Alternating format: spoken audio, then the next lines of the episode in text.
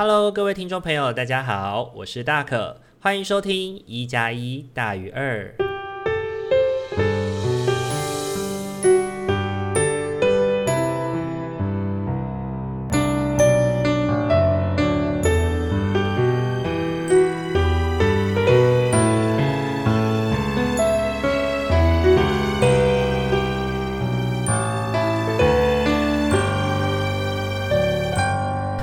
各位听众朋友，大家晚安。大家这个礼拜过得还好吗？欢迎大家又在礼拜天的晚上来到我们一加一大于二的节目现场。这个礼拜呢，对于社工来说都是一个很特别的一周。那如果您不是社工的伙伴的话，呃，这个礼拜应该就是在连假的期间嘛。那连假四天，呃，大家有好好休息吗？这个礼拜四月一号愚人节，愚人节的隔一天就是社工们的社工日。那每年的社工日呢，其实对于社工界的长期的议题都会有大肆的讨论。那政府呢也会利用就是社工日的时间里面去重新检视自己的社工相关的政策，并做出政策的宣称。那在今年呢，嗯，在社工日之前的表扬，嗯、蔡英文总统呢就以说社工的中位数薪资已经从五年前的三万两千五百块到今年的四万两千五百块这样子的薪资水平。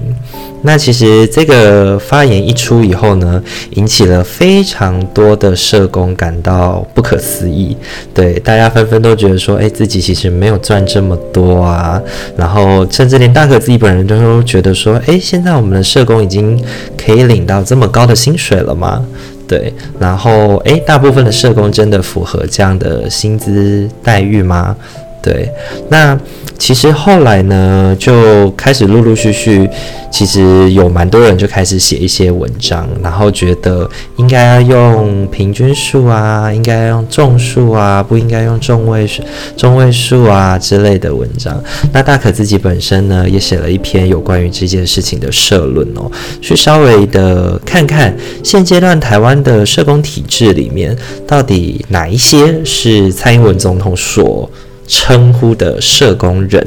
，OK，那其实，在社工的业界里面呢，嗯，台湾的社工业界其实有蛮多职称不是社工，但是理念核心价值正在做社工相关事情的伙伴。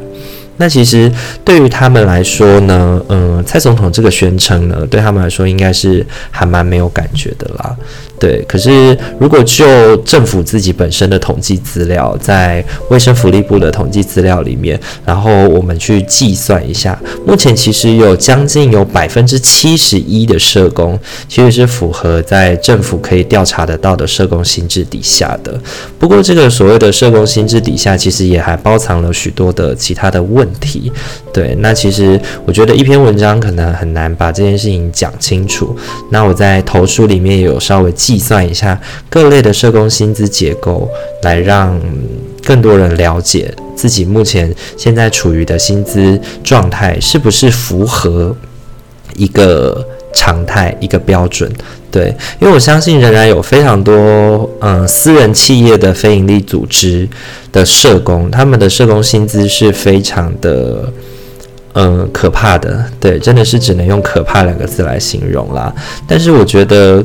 另一方面来看的也是，呃，非营利组织要怎么样去转变自己的心态？我们要怎么样来跟得上目前政策走势上面的薪资？对，因为其实不难听到是之前的很多伙伴。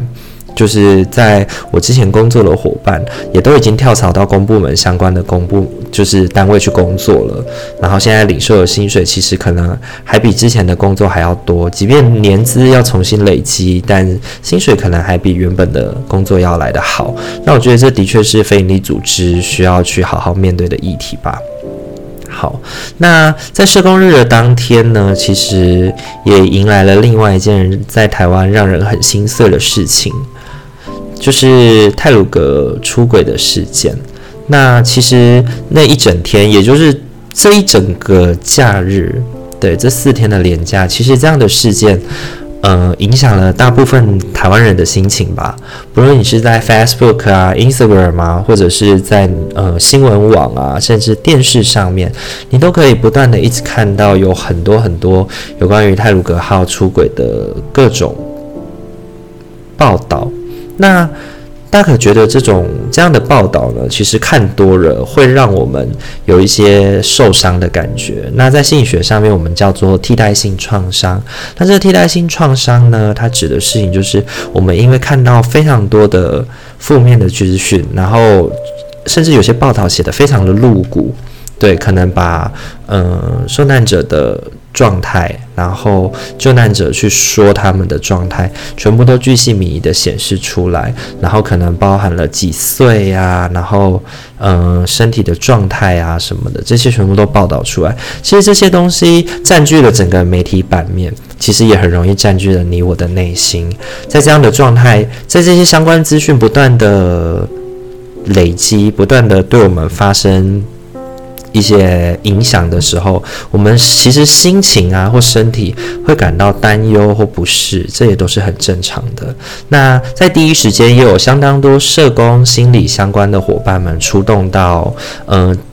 现场，到花莲的部分进行评估跟帮助。然后也真的要非常感谢医务社工的朋友们，在第一时间里面帮忙了这些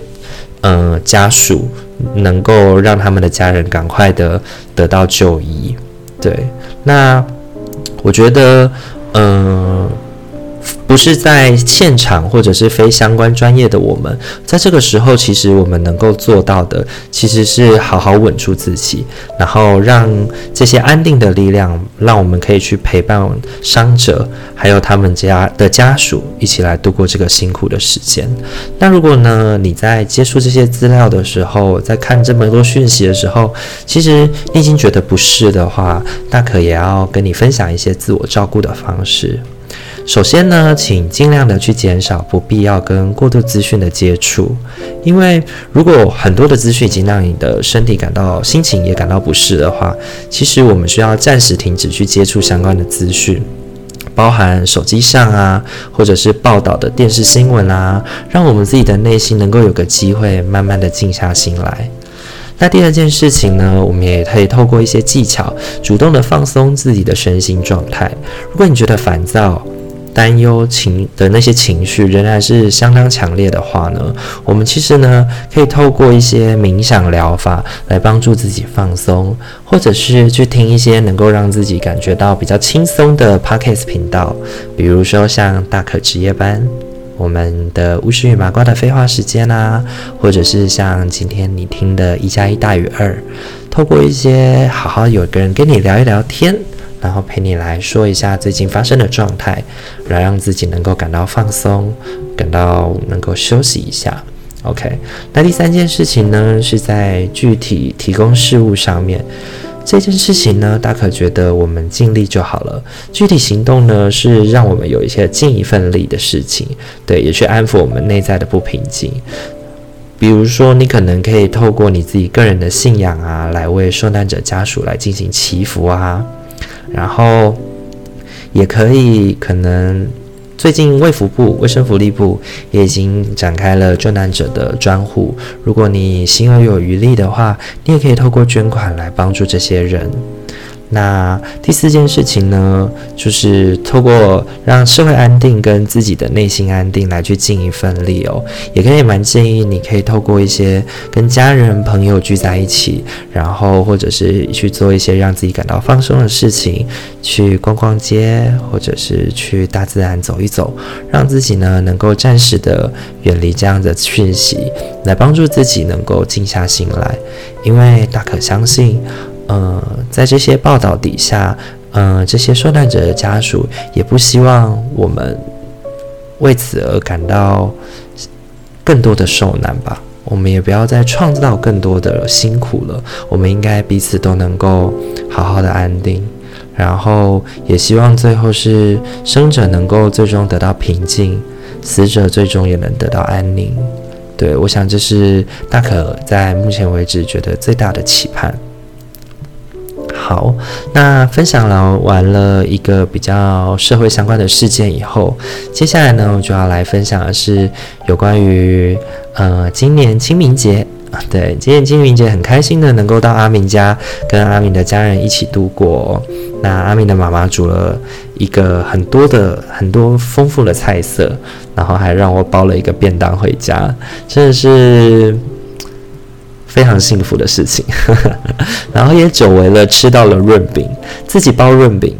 对，听众朋友以前有自己包过润饼吗？对，大概已经好多年、好多年没有吃到自己手包的润饼了。那当自己手包润饼的时候，就是加非常非常多的花生粉、蚂蚁人。对，透过这样的方式来让自己感觉哇，好幸福哦！真的，润饼算是一个很特别的东西。对我来说，它是一个甜的跟咸的可以混在一起的东西。诶，对，这应该算是我人生当中数一数二能够接受甜咸混混合在一起的食物了吧。那不知道这个清明节，听众朋友们有没有去哪边玩，或者是有没有吃润饼呢？OK，希望大家这个礼拜都过得好哦。好，那这一周的生活分享差不多就到这边。那接下来的话，我们一样帮大家准备了四副牌组。我们这个礼拜呢，会运用天使与塔罗牌来跟大家进行互动。那请大家静下心来，心里面想着我下个礼拜的生活应该注意哪些事情，然后心里默念着从一号到四号，静下心来选择其中一张来作为你下周的生活提醒吧。那就给大家一点时间，好好的想一下喽。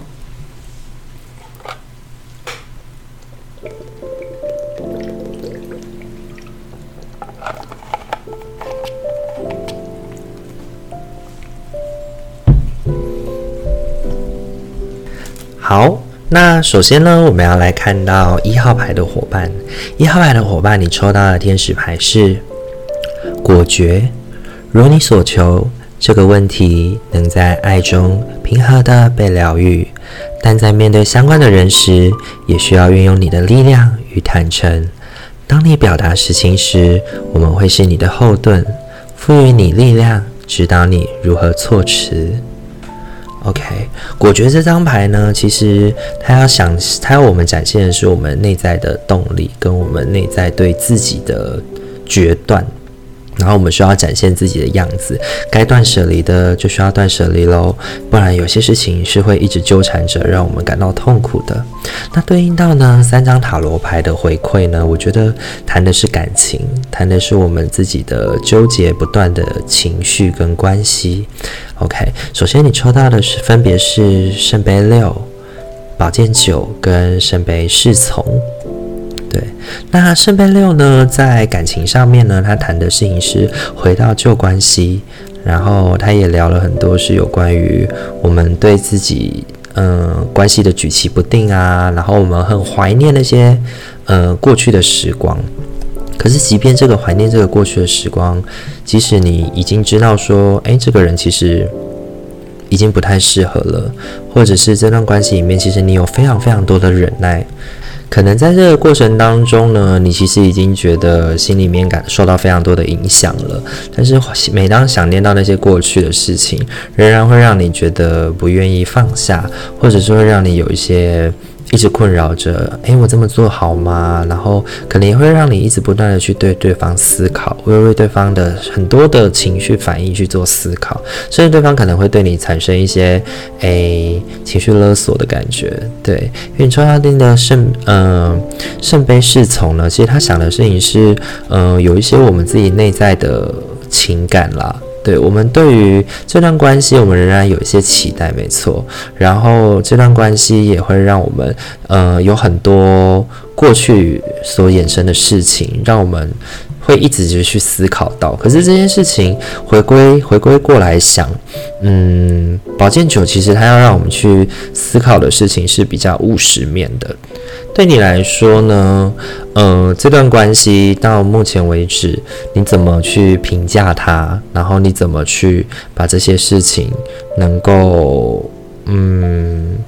好好的理清楚？对，不要让他在一些夜深人静的时候总是出来捣乱，捣乱，对，没错。然后呢，也想想的事情是在这个过程当中，你是不是有一些。嗯，滥情吗？我觉得有一点点是那个过去的自己不断的绑捆绑住自己的感觉吧，然后让你对这段关系的切断，或者是对这段关系应该要怎么继续下去，有些犹豫不决的关系。那我觉得对应到果决这张牌，它要提醒我们的事情就是，也许我们内心并不是不知道该怎么做。而且我们的内在可能对于这段关系的失落，或者是对这段关系应该要怎么往前走，我们曾经有试着去思考过，可是最终呢，我们都会因为一些状态，让让自己否决了自己本来，呃，理性上思考的这些决定。那既然是如此的话，那我们可能就也可以去想想的是，嗯，这么做好吗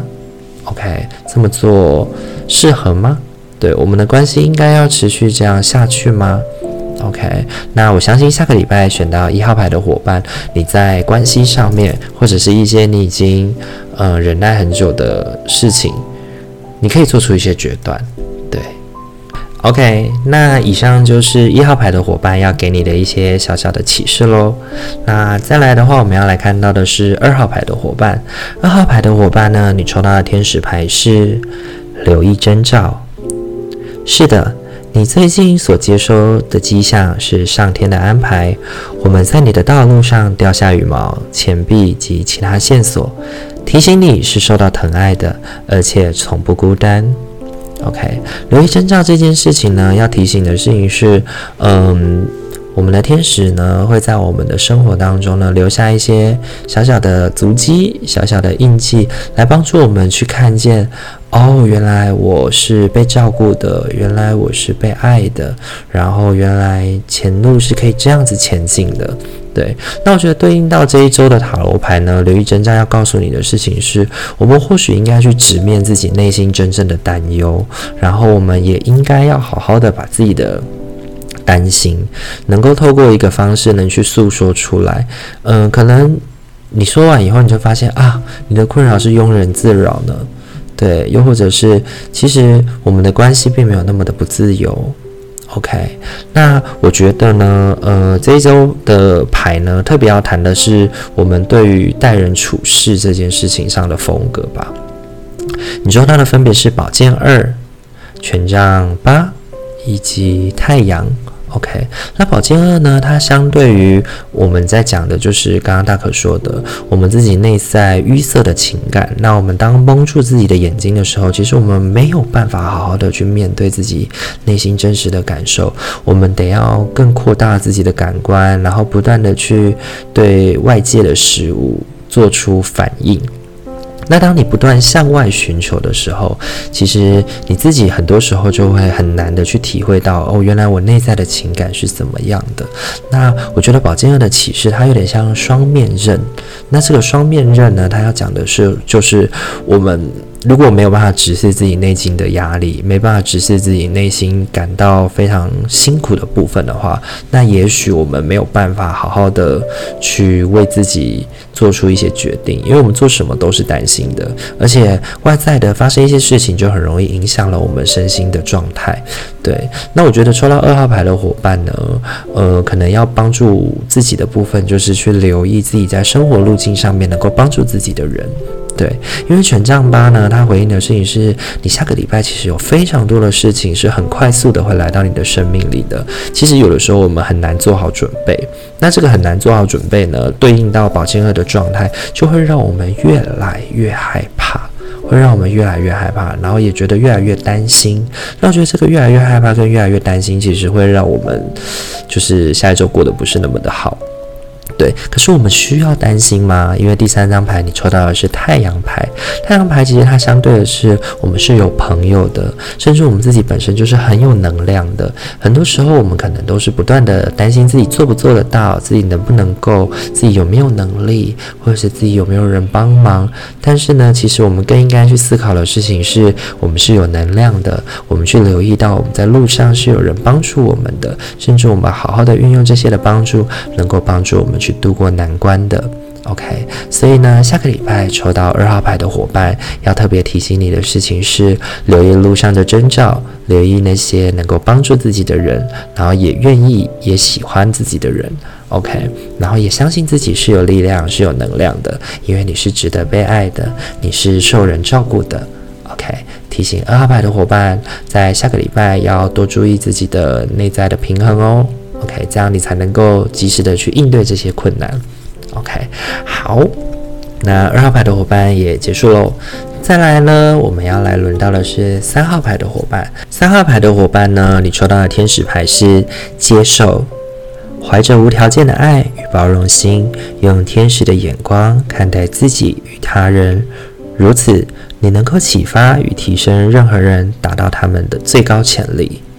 OK，那我觉得接受这件事情呢，他要做的事情不仅仅是接受别人，也是接受我们自己。那在下个礼拜里面呢，我们需要不断的去看见彼此的。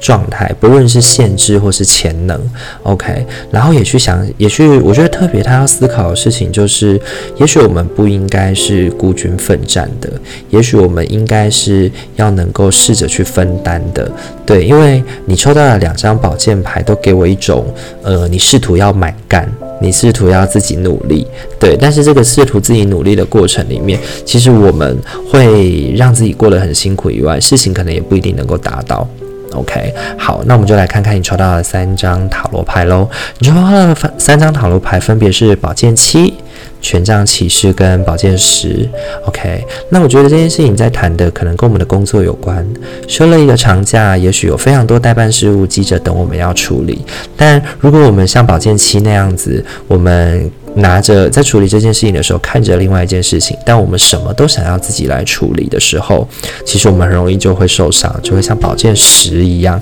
嗯，一个人躺在地上被十支宝剑插着。那其实象征的是我们下个礼拜真的非常的忙碌哦，真的非常的忙碌。那如果我们是属于那种不愿意跟人家分工啊、合作分享的人的话，其实很多时候我们就会陷入自己。很累，然后我们可能还会有一些气愤，有一些懊恼。为什么别人总是看不到我们正在忙，而不主动来帮我们呢？但是实际上，可能更多时候是我们也不接受他人的帮助。我们可能觉得他人帮助对我们来说是一种累赘，我们没有办法引起别人的潜能来照顾我们。OK，那回归到接受这张牌哦，他就要谈到的就是我们如何去激发我们工作伙伴的潜能来帮助我们自己。对，因为权杖骑士呢，在在分享的其实是你现在要面临，你下个礼拜在面临的这些事情呢，它是能够完成的，它不是不能够完成的事情，只是我们有一些心态需要去调整跟转变哦。因为宝剑七呢，它呃讲的也是绝处逢生。他讲的也是看见新的机会，看见自己的新的机会。也许我们过去能力真的是非常的好，我们自己一个人可以完成很多很多很多的事情。但是呢，在下个礼拜呢，其实我们会感觉到自己好像难以分身乏术了。那我觉得这个难以分身乏术也是一个机会哦，让我们去看见我们需要休息，我们需要别人的帮助，然后也去看见原来他人是能够照顾我们的，是能够帮助我们的。OK，那所以呢，三号牌的伙伴呢，我觉得呢，在下个礼拜抽到接受这张牌呢，如果你真的在工作上面啊，或者是生活上面需要他人帮助的时候呢，嗯，试着接受自己，跟接受别人。我们每个人都有我们的优势，同时也有我们的限制。对，在这个礼拜去上优势观点社会工作的时候，其实他们谈到的是，嗯、呃，每个人都有自己的能力。是可以被启动的。那我觉得接受这张牌就要谈的就是我们如何去启动别人的力量，也启动自己的力量，启动自己可以跟别人合作的力量，启动别人帮助我们的力量。这些我觉得都是一个很不错的选择哦。那如果下个礼拜你感觉到心情困扰的话，那就想想大可告诉你的话吧。启动自己的力量，启动别人的力量。OK，好，那这就是否三号牌的伙伴喽。好，那再来要轮到的是我们的最后一张牌喽。最后一张牌，四号牌的伙伴呢，你抽到的是能量工作。生命是可以能量绽放的，因为它的本质就是能量。你的身体是一个神奇的能量场，对于爱的治愈会产生正面反应。你的双手与心已被启动，来传输治疗能量给你心爱的人与个案。OK，我觉得呢，能量工作这张牌呢，它要回应我们是，就是我们很多东西是我们的心态跟我们的状态会调整，会影响我们对这件事情的付出。像现在当社工的人就会很有感觉哦。如果你今天的能量是比较高频的，你在进行个案会谈或照顾服务的时候，其实都会特别的感到得心应手，然后也会特别的觉得效果不错。对，那其实人跟人之间的相处啊，你的状态是好或是不好，其实都蛮影响彼此的。对，那能量工作呢，是要我们去提醒自己，呃，我们先注意到自己的状态跟能量，然后当我们要去进行一些事情的时候，我们能够先调整好自己的心情，调整好自己的能量心态，才能够让自己能够传输那些高频的能量来照顾别人。OK，然后这个照顾别人的过程，自己也会收到不错的成效哦。好，那我们来看看是你抽到的三张塔罗牌哦。你抽到三张塔罗牌呢，分别是正义，然后圣杯七。跟权杖二三张牌，那我觉得呢，这三张牌呢，它要回应我们的事情是下个礼拜，也许我们有一些工作或人生的规划要开始进行了。那其实人生的生活的规划呢，有些人是非常的严谨的，非常的严肃的。然后的确没错，这些事情的确也是需要严谨严肃的，因为正义这张牌呢，它要求我们呢其实是我们要把事情放在天平上，我们要用真理之剑来去测一测这些事情，我们应该要。怎么去决断，怎么去做？但另一件事情哦，你看圣杯七出现在这里面了，它对应到能量工作，我觉得就是一个很玄妙的存在哦。因为圣杯七要我们是去想、去幻想、去梦想。去把很多很多的事情给描绘出来。对于我们未来的想望，对于我们未来的事情，我们需要做梦，我们需要做梦。那我觉得这个做梦呢，跟正义这两张牌搭在一起，就是一个很有趣的过程。对，能量工作会影响到我们是不是能够做梦。OK，那当你能够做梦的时候，你对未来的规划，你才能够规划出一个你自己会很满意的状态。那你规划出一个很满意的状态以后，正义这张牌能够帮助你去脚踏实地的执行。OK，比如说我可能想的是，我五年后我想要存到一百万。那存到一百万这件事情，我要去做什么？我要买什么？然后想象的未来五年后的生活，觉得很快乐、很开心。对，这个状态是能够帮助自己好好的去思考。那我现阶段要去做什么的，就有点像是有梦最美，逐梦踏实的一个过程啦。对，那我觉得四号牌的伙伴，你在下个礼拜，你可能会遇到一些需要去帮助自己，嗯，做下一些决定，而且这些决定是重要的。对，有可能是你可能准备。还要投资一个新的保险啊，或者是你可能准备好想要开始有一个新的人生规划啊，对。那我觉得不论是哪一种呢，会建议你，呃，存在着这是一件是梦想的事情。那既然它是一个梦想的事情，就把它想得快乐一点吧。那当想得快乐一点以后呢，也不妨。利用正义这张牌来帮助自己稍微调整跟规划一下。那要记得，如果没有梦想的生活，我们往往很难感觉到自己的存在。那能量工作这张牌呢，也提醒了我们，当我们能够更高频的去想象这些事情的时候，我们也能够让自己，嗯，在做这件事情，在实行这些梦想的时候呢，感觉到更快乐吧。OK，那这个就是否四号牌的伙伴喽。好，那今天的四副牌呢，都已经讲解完了。那不知道听众朋友听完以后觉得怎么样呢？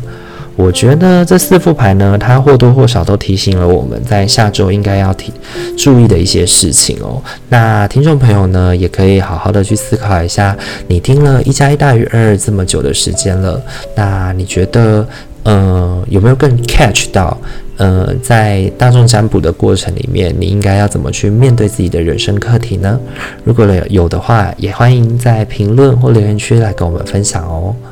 那如果你喜欢我们的频道的话，也记得呃，在各大的平台里面都可以帮我们按赞、留言与分享。那在牌面的部分呢，我们在 Instagram 也会在每一周进行上架，来帮助呃。就是只能够听的朋友，然后可以来看看牌面长什么样子，来加深你跟牌组的互动跟连接。OK，那我们的话就是每周五。晚上九点，每周日晚上九点。那礼拜三的话，会不定期的在晚上七点的时间有机会上线。那如果有机，如果有听到的话，就是一个小小的惊喜喽。OK，那我们今天的一加一大于二就到这边喽。祝福大家有一个美好的夜晚，也希望大家都能够好好的照料好自己，然后让自己的心里感到安定。如果你真的觉得心情没有办法放松的话，请你可以试着转移目标，去做一些运动或者是听大可的其他节目，